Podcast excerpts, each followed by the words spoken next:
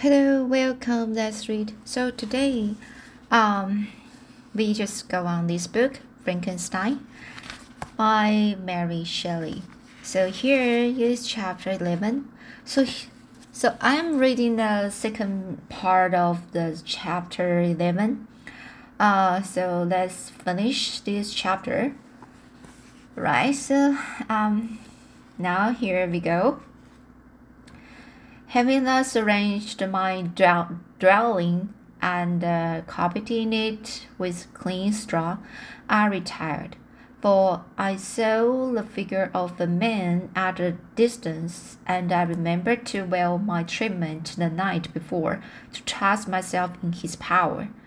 I have first, however, provided for my um my sus uh sustenance sustenance for that day. But loaf of coarse bread, which I uh, parodied, parodied, and the cup with which I could drink more con conveniently than from my hand, of the pure water which flowed by my retreat. The floor, the floor was a little red so that it was kept perfectly dry and by its uh, vicinity to the chimney of the cottage, it was tolerably warm. Being thus provided, I resolved to reside in this hovel until something should occur which might alter my determination. It was indeed a paradise compared to a bleak forest. My former residence, the rain dropping branches, and the dank earth. I ate my breakfast with pleasure and was about to remove a plank to procure myself a little water when I heard a step. I heard a step, and looking through a small chink, I beheld a young uh, creature with the pail on her head, pacing before my hovel. The girl was young and uh, of gentle demeanor. Unlike that, unlike unlike what I have since found contagious, co- um, cottagers. Um, unlike what I have since found cottagers and the farmhouse servants to be. Yet she was meanly dressed, a coarse blue um, petticoat and uh, a linen, linen, linen, linen jacket being her only garb. Her fair hair was plaited but not adorned. She looked patient, yet sad. I lost sight of her, and in about a quarter of an hour she returned, bearing the pail, which was now partly filled with milk as she walked along seemingly inca, inca, sorry, this was incommodated by the burden. A young man met her, whose countenance expressed a deeper despondence. Despondence, uttering the few sounds with an air of melancholy, he took the pail from her head and bore it to the cottage himself. She followed, and they disappeared. Presently, I saw the young man again with some tools in his hand. Cross the field behind the cottage, and the girl was also busied, busied, sometimes in the house and sometimes in the yard. On examining my dwelling, I found that one of the windows of the cottage had formerly occupied a part of it but the, but the pans had been filled up with food.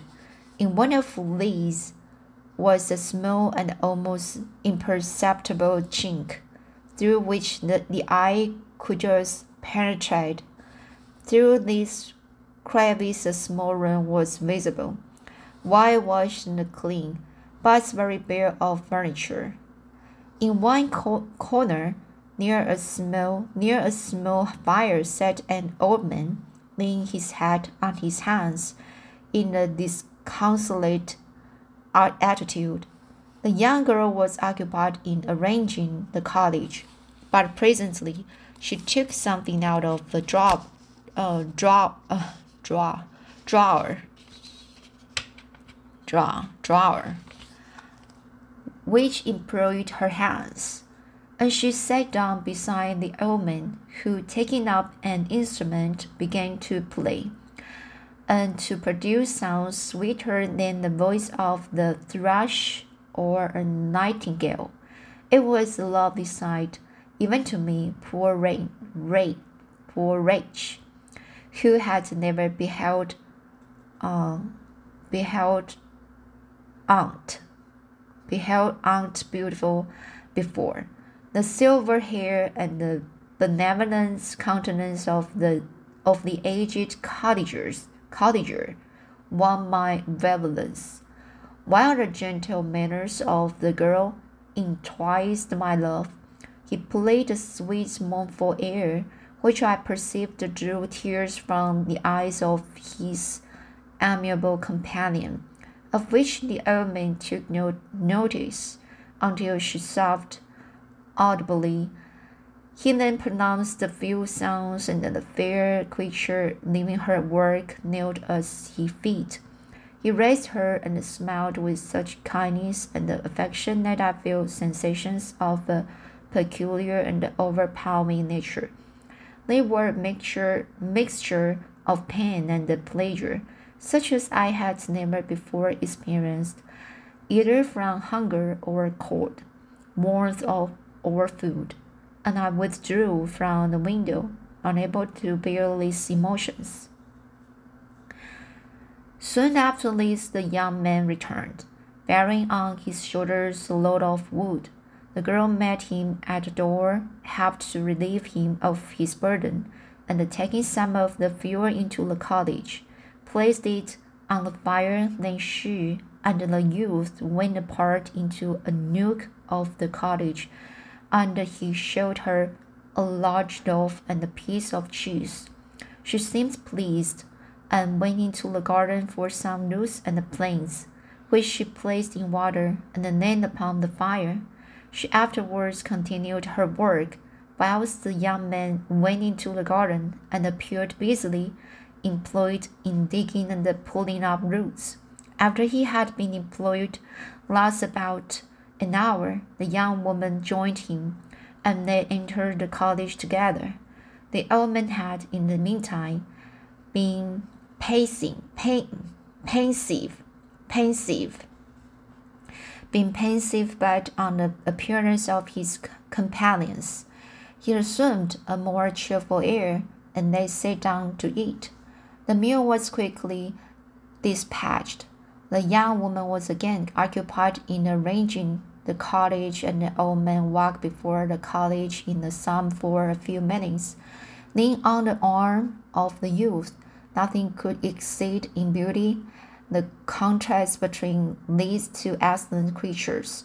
One was old, with silver hairs and a countenance beaming with the benevolence and love. The younger was slight and graceful in his figure, and his features were molded with the finest um, symmetry. Symmetry. Yet his eyes and attitude expressed the utmost sadness and despondency. The old man returned to the cottage, and the youth with tools different from those he had used in the morning. The, directed his steps across the fields. Night quickly shut in, but to my extreme wonder, I found that the cottagers had the means of prolonging light by the use of tapers, and was delighted to find that the setting of the sun did not put an end, for put an end to the pleasure I experienced in watching my hum, human neighbors.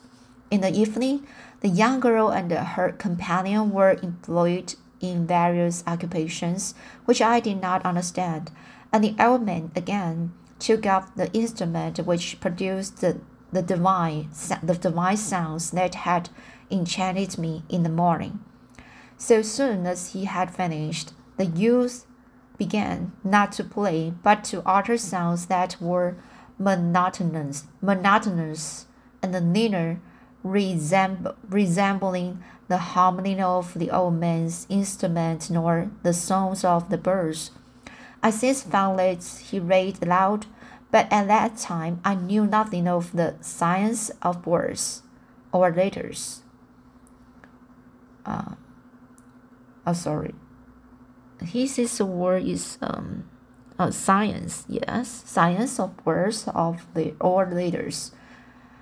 The family, after having been thus occupied for a short time, extinguished their lights and retired.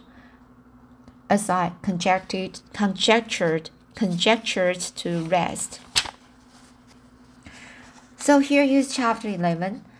Um, the chapter eleven is uh, what he uh, the devil. The devil was uh, is devil devil devil just uh, described uh, the everything's uh, she uh, he he just um, watched and observed from the some human beings and uh, they they were they were all very kind and uh, surprisingly surprisingly um, and they so um, very friendly and uh, but she, he just still can can't uh, decide to uh, to he just can't do uh, to meet them in front of them because um, he just have he didn't have that courage to uh, just stand in front of the human beings because uh, he had uh, some um, negative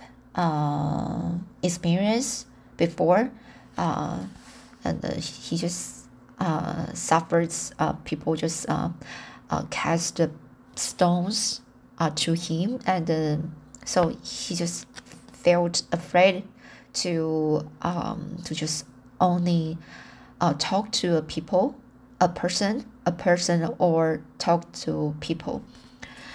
Um, so here but uh, he just uh, try tried his best to observe this world and uh, to to observe the people, the human beings, and just surprisingly, why uh the the the some very beautiful sounds and some uh the so many uh the very friendly people over there. And so now let's go on the chapter 12 chapter 12 I lay straw, but I could not sleep. I thought of the occurrences of the day. What chiefly struck me was the gentle manners of these people, and I longed to join them, but dared not. I remembered too well the treatment I had suffered the night before from the barbarous villagers, and resolved whatever course of conduct I might hereafter think it right to pursue, that for the present I will remain quietly in my hovel, watching and endeavoring to discover discover the motives which influ influenced their actions. The cottagers arose, arose next, next morning before the sun. The young woman arranged the cottage and prepared the food, and the youth departed after the first meal. This day, was passed in the same routine as that which preceded it. Preceded it.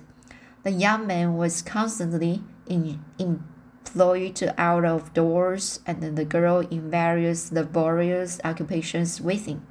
The old man, when I soon perceived to be blind, em, employed his leisure hours on his instrument or in contemplation Nothing could exceed the love and the respect which the younger cottagers exhibited towards their venerable companion. They performed towards him every little office of affection and duty with gentleness, and he rewarded them by his benevolent smiles. They were not entirely happy. The young man and his companion com companions often went apart and appeared to weep. I saw no cause for this unhappiness, but I was deeply affected by it. If, if such lovely creatures were miserable, it was less strange that I, an imperfect and um, solitary being, should be raged. Yet why were these gentle beings unhappy? They possessed a delightful house, for such it was in my eyes, and every luxury they had a fire to warm them when chill, and delicious, delicious uh, viands when hungry. Hungry, they were dressed in excellent clothes, and still more, they enjoyed one another's company and speech, interchanging each day looks of affection and kindness. What did their tears imply? Did they really express pain? I was at first unable to solve these questions, but the perpetual attention and the time explained to me many appearances which were at first um, enig- enigmatic, enigmatic, which were at first enigmatic. A considerable period elapsed before I discovered one of the causes of the uneasiness of this amiable family. It was poverty, and they suffered that evil in a very distressing degree.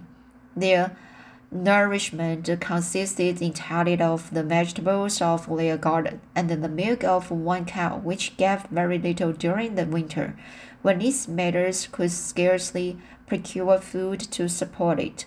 They often, I believe, suffered the pains of hunger very poignantly, especially the two younger cottagers, for several times they placed food before the old men when they reserved none for themselves. This trait of kindness moved me sensible. I had been accustomed during the night to steal a part of. Uh, sorry, so uh, these sentences I had been accustomed during the night to steal a part of their store for my own consumption. But when I found that in doing this, I inflicted pain on the cottagers. I upset and uh, satisfied myself with berries, nuts, and roots which I gathered from the neighboring food uh, or neighboring wood. I discovered also another means through which I was enabled to assist their labors. I found that the youth spent a great part of each day in collecting wood for the family fire, and during the night I often took his tools, and the use of which I quickly discovered, and um, brought home firing sufficient for a consumption of several days. I remember the first time that I did this, the young woman, when she opened the door in the morning, appeared greatly astonished on seeing a great pile of food on the, on the outside. She uttered some words in a loud voice, and the youth joined in her, who also expressed surprise. I observed with pleasure that he did not go to the forest that day, but spent it in repairing the cottage and the, the and the cultivating the garden. By degrees, I made a discovery of still greater moment. I found that these people possessed a method of communicating their experience, the feelings to one another by articulate sounds. I perceived that the words they spoke sometimes produced pleasure or pain, smiles, smiles or sadness in the minds and the uh, uh, and the countenances of the hearer, he, hearers, hearers. This was indeed a godlike science, and I ardently desired to become acquainted with it. But I was baffled in every attempt I made for this purpose. Their pronunciation was quick, and the words they uttered, not having any apparent connection with visible objects, I was unable to discover any clue by which I could unravel the mystery of their reference. By great application, however, and after having remained during the space of several revolutions of the moon in, the, in my hovel, I discovered the names that were given to some of the most familiar object, uh, objects of discourse. discourse. Sorry, this, this word discourse. So this sentence is I just repeated. Um, I discovered the names that were given to some of the most familiar objects of discourse. I learned and applied the words fire, milk, bread, and wood.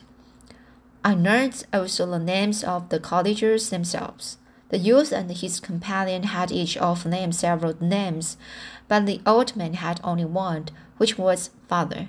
The girl was called sister, or uh, Agatha, and the youth Felix, brother, or son. I cannot describe the delight I felt when I learned the ideas appro appropriated to each of these sounds and was able to pronounce them. I distinguished several other words without being able as yet to understand or apply them, such as good, um, dearest, unhappy. I spent the winter in this manner. The gentle manners and the beauty of the cottagers greatly endeared them to me. When they were unhappy, I felt depressed. When they rejoiced, I sympathized, sympathized in their joys. I saw few human beings beside them, and if any other happened to enter the cottage, their harsh manners and the rude gait only enhanced to me the the superior accomplishments of my friends. The man, I could perceive, often endeavored to encourage his children, as sometimes I found that he called them to catch off their melancholy. He would talk in a cheerful accent, with an expression of goodness that bestowed pleasure even upon me. Agatha listened with respect, her eyes sometimes filled with tears which she endeavored to wipe away unperceived, but I generally found that her countenance and the tone were more cheerful after having listened to the uh, exhort exhortations of her father. It was not thus with Felix. He was always the saddest of the group, group and even to my unpracticed, unpracticed my unpracticed senses. He appeared to have suffered more deeply than his friends, but if his countenance was more sorrowful, his voice was more cheerful than that of his sister, especially when he addressed the old man. So, alright, so this is the first, first, uh, first, uh, um, first part of this chapter 12. Alright, so I will read the chapter uh, 12, the second part of the chapter 12 next time. Uh, here, that's uh, this chapter, I just feel like um, uh, uh, the, the devil is just um, feel uh, feel the, the whole feeling from the, um, the, the human beings the the the relationship between them, the the emotions of the human beings. Um, he just like stood uh, on the third part of the the person and to to to look and to watch um, those people and how to how they to how they to um to to live and uh, how they pass pass life. And uh, sometimes um, he he just always need to ask himself why why. Um, but she just use his thought and uh, do the some uh, deeply thinking um, to own the things and to observe everything. Um, sometimes I just think uh, we always need to give us a time to to do a uh, uh to to to to content contemplate you know just uh, relax yourself and to just um, simply think what are you doing today? And uh, what are you talking about with the who and uh, uh, and uh, what's the feeling of your mind and, and so on and so on. So i think this is a very uh, basic to to to a person. Um, when you are just always past your life, just uh, repeat it and just um, uh, know any big emotion and just